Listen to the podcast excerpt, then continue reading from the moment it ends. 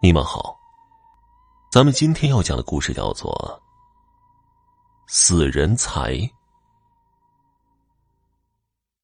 李二父母早亡，是村里为数不多的孤儿，连上学的学费都是村里给凑出来的。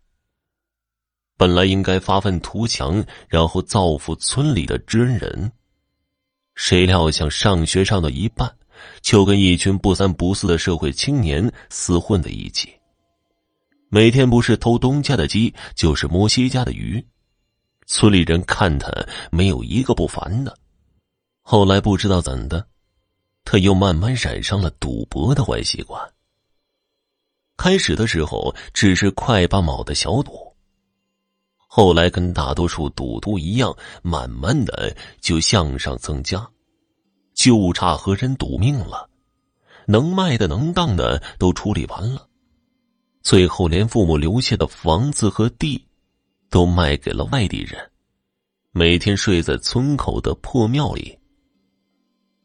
今天就在中午，他醒来的时候，还在想去谁家蹭饭呢，还想着怎么能弄点钱继续去赌坊潇洒。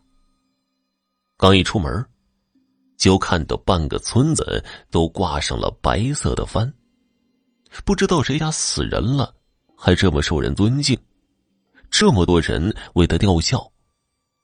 进了村他抓住一个小孩子，问是谁家出了白事小孩告诉他，是村里的江大善人去世了。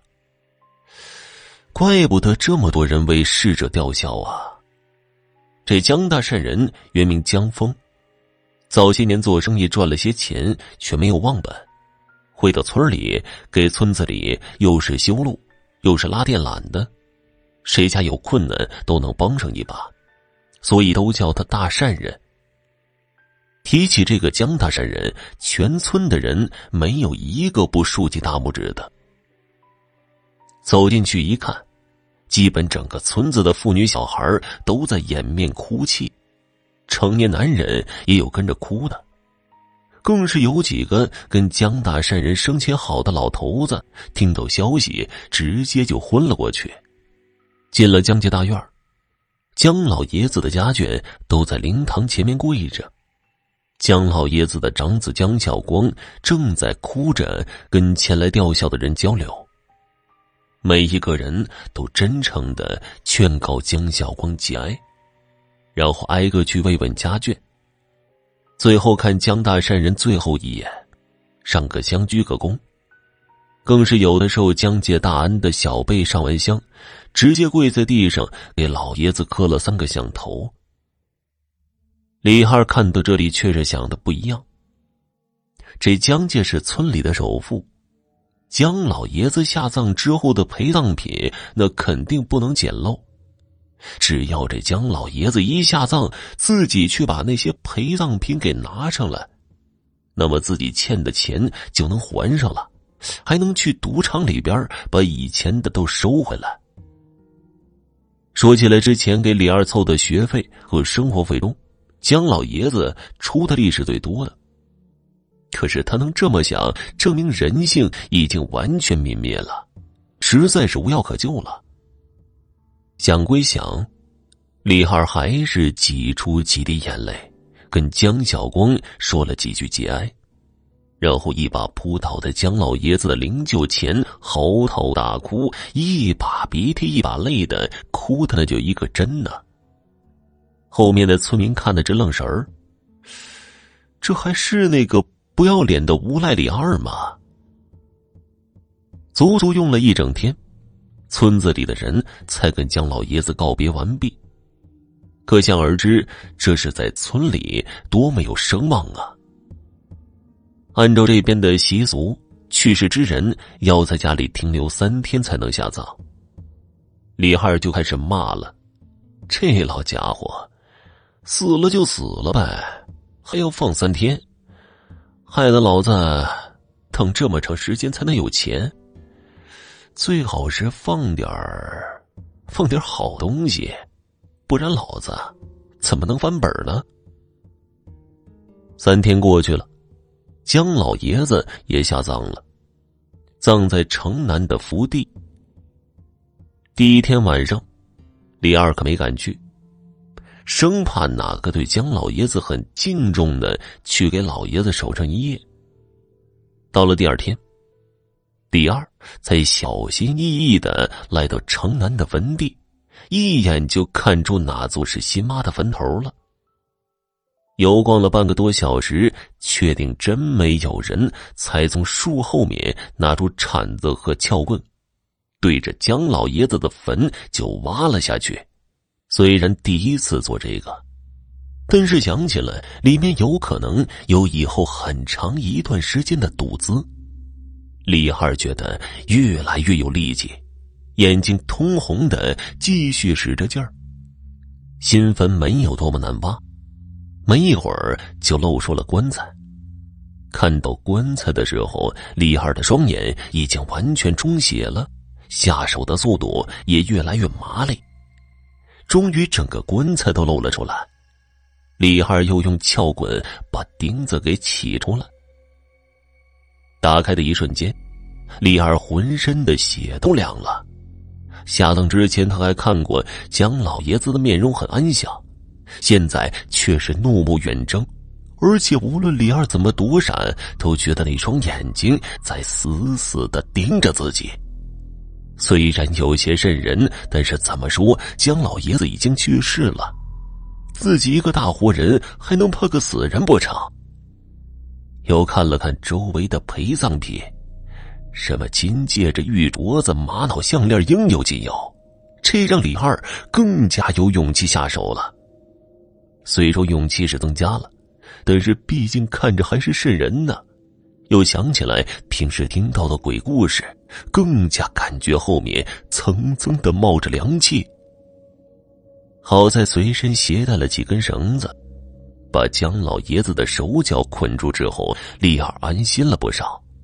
他又脱下外套盖在姜老爷子头上，省得看到那双眼睛。然后转头看到那些陪葬品，直接跳进棺材，用带着的袋子快速的把那些首饰全都装了进去。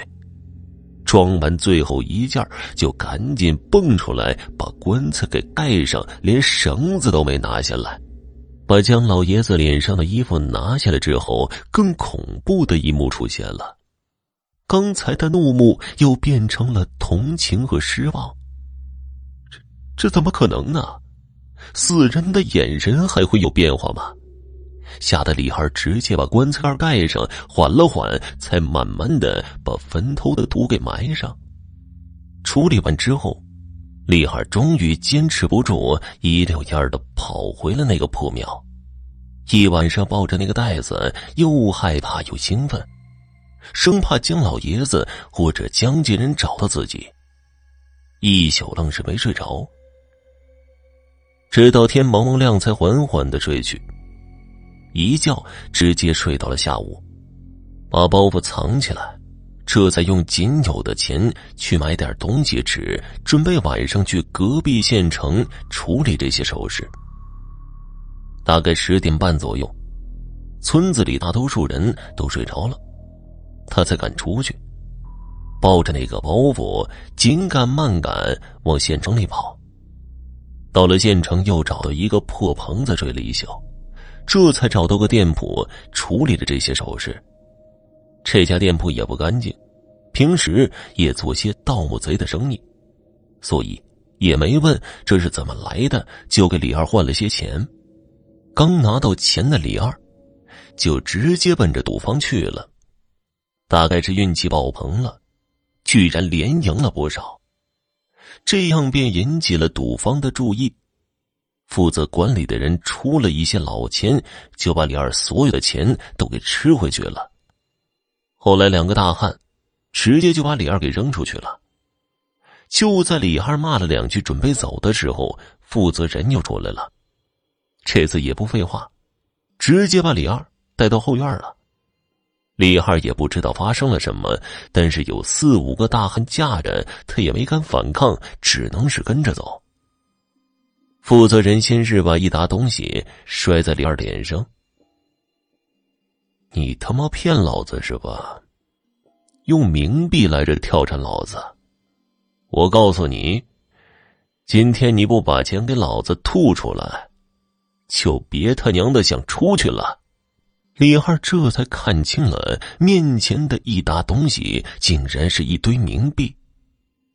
这怎么可能呢？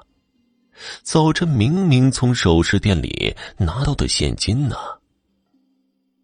这不可能啊！我我带的是钱呢，一定是你们干的。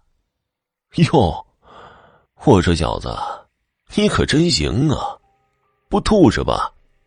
哥几个，给我打，往死里打，打死了我担着。负责人也不废话。那拳头跟雨点一般落在李二身上，无论他怎么惨叫还是哀求都没用，他怎么可能拿得出这么一大笔钱来呢？